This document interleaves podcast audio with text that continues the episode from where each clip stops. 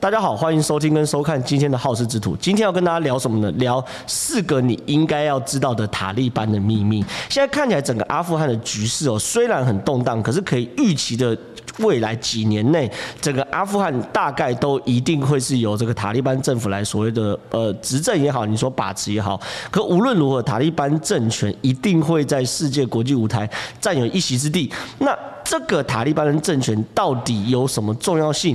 然后有什么是我们应该要知道呢？有四个，我今天整理出来，一起来跟大家分享。第一个，塔利班政权的前世今生呢，其实塔利班政权是由美国扶持的。其实大家很意外啊，塔利班政权怎么会有美国扶持？美国不是他的死敌吗？美国跟他打了二十年的战，他怎么是由美国扶持呢？这件事情要回过头，从一九七九年那时候苏联入侵阿富汗来谈起哦。那个时候一九七九年。是冷战最激烈的时候，美国跟苏联的两大强权不断的在做各种政治、还有外交，甚至上军事上的互攻跟围捕。那在这个状况之下呢，当苏联哦想要透透过欧洲这边突破的时候，美国在这边做了一个北约哦，联合整个欧洲的国家来去围堵中呃苏联。然后呢，如果呢苏联想要从东方去做突破的话，美军跟日本是合作，在这个尤其是北海道这边做了非常非常强大的军事布置，来防止苏联的突破。所以那个时候苏联就想，那我们透过中亚，然后呢中亚五国到阿富汗到巴基斯坦这边来去做一个突破路线。所以一九七九年的时候。因为这是一条苏联可以突破美国封锁网的一条路线，所以他试图去入侵阿富汗，想要控制整个阿富汗这边，把阿富汗吃下来之后呢，苏联就有可以通过阿富汗、巴基斯坦等等的突破美国的封锁到水路是这边。可问题是在美国角度的话，他不可能让这个漏洞发生嘛，所以美国在苏联入侵阿富汗的时候呢，开始暗地呃资助非常非常多的反苏联的派系跟部落，然后呢，这种所谓的资助。不是口头上的声援，是给钱给人，甚至帮他们训练。所以呢，这些反苏联的派系里面，还有部落里面呢，里面有一个就是信奉伊斯兰基本教义的圣战士。这些人其实就是塔利班的前身哦。后来到一九八八年冷战末期嘛，苏联开始跟圣战士这边达成协议，逐步退出阿富汗。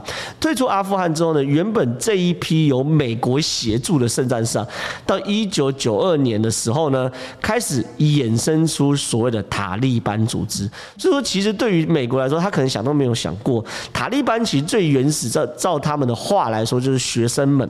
所以最一开始我们说什么神学是神学是那个学啊，指的就是塔利班在他们语言里面这个学生们的概念。所以美国大概想都没有想过，当时为了围堵苏联，培植出来这个塔利班的一群人，教他们怎么战斗，然后怎么样杀人，然后给他们武器，给他们资金，让他们茁壮，让他们发展。没想到回过头来，二零零一年的时候对美国发动恐怖攻击啊！所以说很多事情其实很难讲的前世今生啊。美国大概真的没有想到，我一手栽培的塔利班会让美国深陷二十年的战争泥淖，直到现在的我录影的此时此刻，美国还没有完全成功撤军，这是大家要知道的第一件事情。第二件事情是，塔利班因为信奉伊斯兰基本教义派，所以他对于女生有超级严格的禁令。这个超级严格禁令有什么呢？我。给大家看呢，阿富汗妇女革命协协会公开塔利班对女性的二十九条禁令里面有哪几条呢？我一个个念一下。第一个是完全禁止女士女生哦从事家庭以外的工作，什么意思呢？简单讲，你除了家庭主妇之外，你没有任何工作可以去做，只有很少数很少数的医院允许非常非常少数的女医生跟护士。哦，这是第一件。第二件事情，完全禁止妇女在家庭外进行任何活动。你不能出去工作，那我可不可以出去走路、聊天、散步？好，不行，完全禁止哦。你只要离开家里都完全禁止，除非有他们的马赫拉姆来可以陪同。马赫拉姆在他们的语言叫做近亲男性亲属，比如说爸爸、老公、兄弟哦，这种可以，就是说。基基本上在塔利班统治之下，女生第一个你不可能出外工作，第二个你想出去散步都不行，你要出去散步，你要出去买东西，你旁边一定要有所谓塔克哈姆陪同。那塔克哈姆陪同就是所谓你的男生、你的爸爸、你的老公、你的哥哥或你的弟弟陪同。简单讲，你就是男人的附庸了。第三件事情，女性呢也不准跟男性商人达成交易。简单讲，你就要有人陪同你出去，你也不可以跟男生买东西，你必须有你旁边这位男生塔克哈姆来帮你去跟男生交易。然后第四条，禁止女生接受男性医生的治疗，这个很怪。这件事怪怪在哪里？简单讲，他不准女生出去工作，也不准女生出去受教育。那请问哪来的女生医生？但你又禁止女生接接受男生医生治疗，那你只能让女生接受女生医生治疗。可是你你在统治之下，女生都没有任何。工作的机会的话，你哪来的女生医生？那那那在那边统治下，女生生病怎么办？你只能在家等死嘛？就是这是非常荒唐。第五条是什么？禁止妇女在学校、大学或其他教育机构学习。那你禁止妇女在学校跟大学，或是所有教育机构学习的话，那哪怎么会有女生从小开始念书，然后很聪明，然后数学很好，化学很好，生物很好，然后最后变成女生医生吗？这这也是很荒唐的事情嘛。第六条要求女生呢、穿着从头到脚覆盖的。长罩袍，简单讲，你呀、啊，如果出门的话，你所有身体的任何一部分，包括脚踝，都不准露出来。第七条，你如果呢，这个这个没有照塔利班规定的穿着，呃，或者是你出去没有塔克拉玛陪同的话，你我可以鞭打你、殴打你，甚至辱骂你。这是第七条。第八条，然后呢，那好，我穿长袍，然后也有人陪同，但是如果你的长袍稍微有一点点不够长，露出你的脚踝的话。他可以在公共场合鞭打你这个露脚踝的女性，这是第八条。第九条，你如果女生发生婚外情会发生什么事？福原爱如果生在这个阿富汗被塔利班政权统治，她会发生什么事？会进行石刑，石头的石哦，石刑。什么叫石刑呢？就是用石头活活把你砸死。这是第九条。第十条，禁止使用化妆品。那你说化妆品，那指甲油嘞？我跟你讲，他说如果涂指甲油的女性的话，手指要被截肢，超离谱。然后呢，禁止女性与不是我们我们刚才讲马克哈马的男性交谈或握手。简单讲你你能够聊天的对象只有老公、爸爸还有兄弟。OK。然后女生不可以大声笑，然后女生不可以穿高跟鞋，女生不可以去坐计程车叫出租车，女生不可以参加广播电视，女生不可以从事体育活动或进入任何体育俱乐部，然后禁止女生骑自行车或摩托车，这我都勉勉强强可以想想象。他说。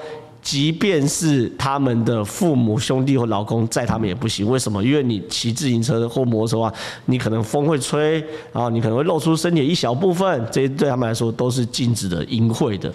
然后禁止女生穿鲜艳的衣服，因为对塔利班来说，这种鲜艳衣服叫做性感的颜色。第十九条，禁止妇女在开斋节等节日或任何娱乐日的聚会，妇女之间也不可以聚会。然后呢，禁止女生在河流或公共场所洗衣服。修改包含。“女人”一词的街道跟广场命名法，比如说这个女人街啊，不能有这种这种街名。OK，所以说所有女人街、女人的花园这种都不行，然后全部都要改名字。然后呢，第二十二条，那我说我在家里总行了吧？我可不可以在阳台散散步？第二十二条是禁止妇女探出其公寓或是房屋的阳台。讲讲，你只能待在家里，连探头都不行。那有的妇女就说：“好，那我待待在家里，我也头不探出去。那我可以在窗边欣赏窗外的风景吗？”他说：“所有的窗户都要强制不透明，以便从屋外看不到妇女。你知道要 像车子一样贴黑。然后呢，禁止二十四条，禁止男裁缝测量女装尺寸或缝制女装。二十五条，禁止妇女使用公共场澡堂啊，这我大概可以理解。你如果连出去骑摩托车都不行，你去公共澡堂一定不行啊。那禁止女生跟男性同坐一辆公车。”公车现在分为仅限男性或仅限女性，哎，这不是很很矛盾吗？你出门一定要男生陪同，那你坐车又不能坐同一台公车。我坦白说，我看不懂他在写什么。然后呢，二十七条禁止喇叭裤。禁止穿喇叭裤哦，可是我说，哎，我有罩袍啊，你管我里面穿什么？我穿短裤也行。然后不行，即便在我穿罩袍的前提之下，也不准穿喇叭裤。然后呢，禁止拍摄或摄影女性。哦，还二十九条，禁止在报纸和书籍上印刷女生的照片，或悬挂在房屋和商店的墙壁上。这是总共这二十九条禁令。所以非常非常多现在在阿富汗的女生哦，她觉得他们的末日来到，因为其实在美国，呃，不要讲。美美国不是统治啊，就是说美国协助阿富汗治理的这段二十年期间呢，其实女权是慢慢在进步的。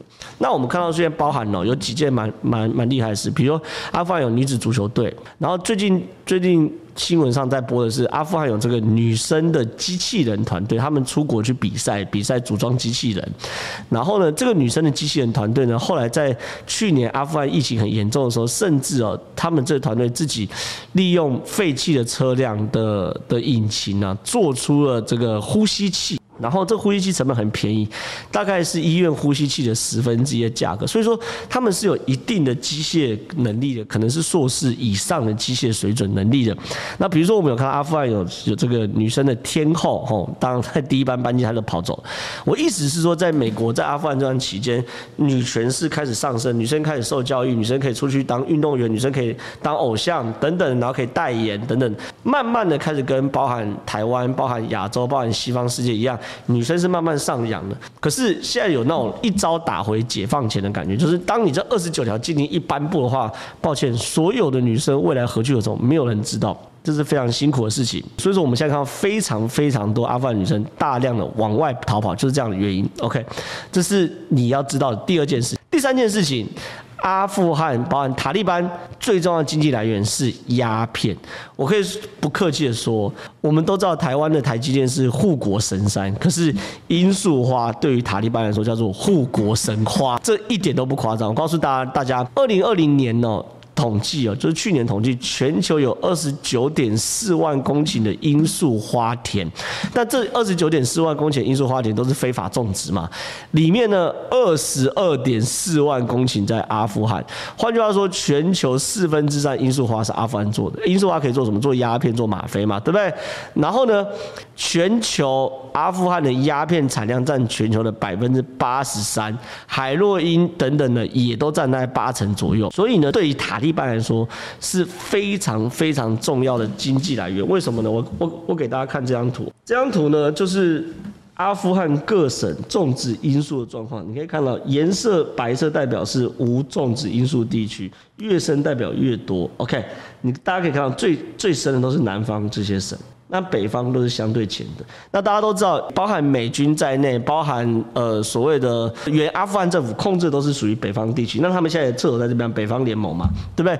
而塔利班其实都在南部地区活动，所以你可以看到塔利班哎占据的地方就是罂粟最严重的地方。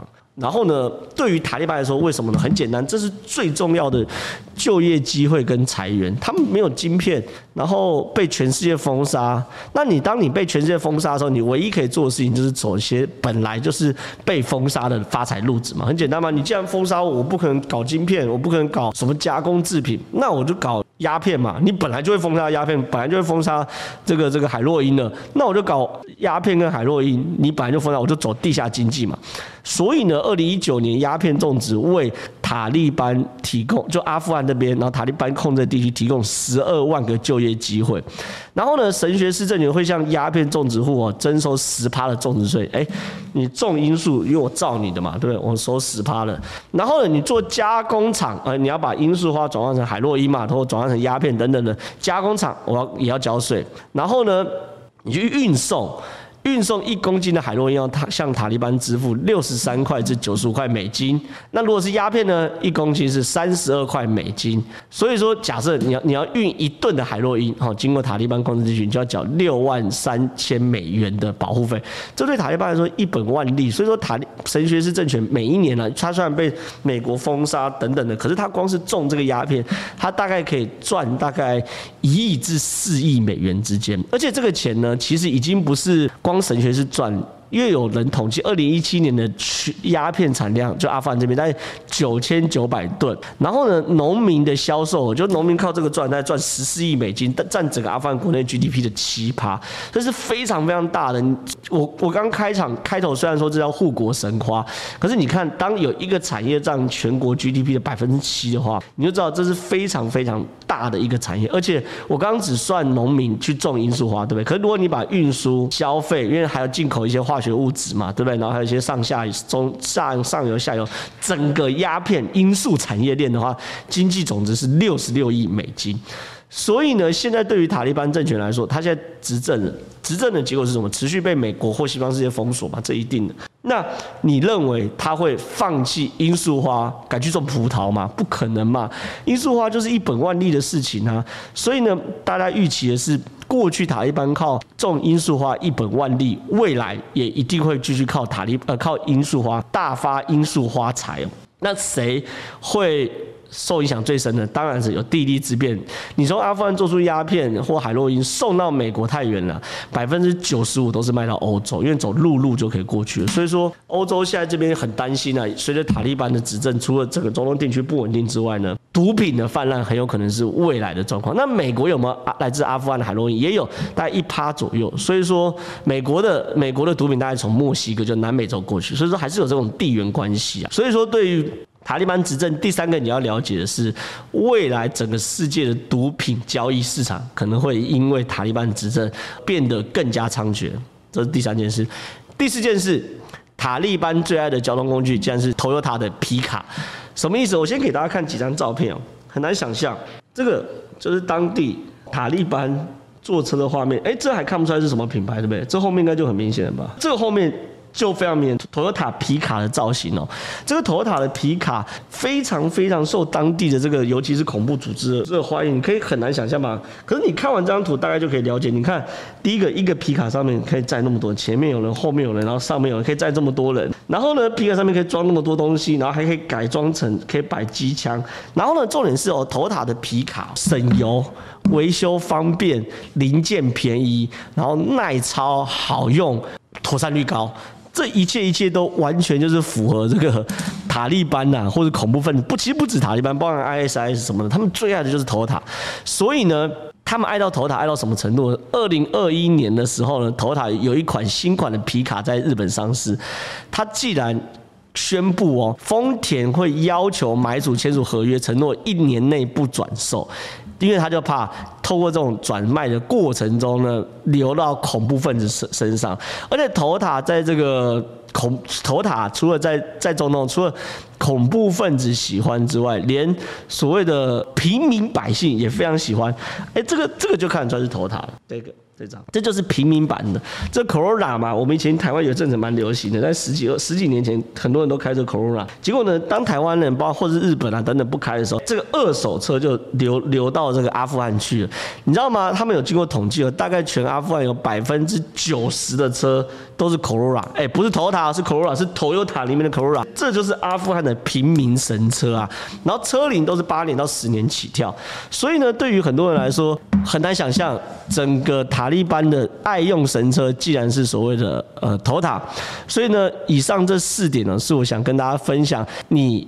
应该要知道的阿富汗的四个小秘密。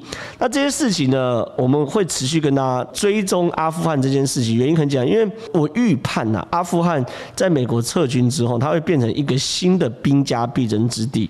然后，包含中国、包含俄罗斯，都会很积极的把手伸进到阿富汗这边。可是，偏偏阿富汗这些人呢，包含塔利班，从来都不是向强权低头的种族。我在一开第一集在谈阿富汗的时候，我就说他们是帝国坟场，他们天生的里面 DNA 就不是向强权低头的，所以整个阿富汗会牵动整个东亚的局势，甚至整个牵动整个从东亚到中东到欧洲到俄罗斯到中国整个大局势都会发生哦。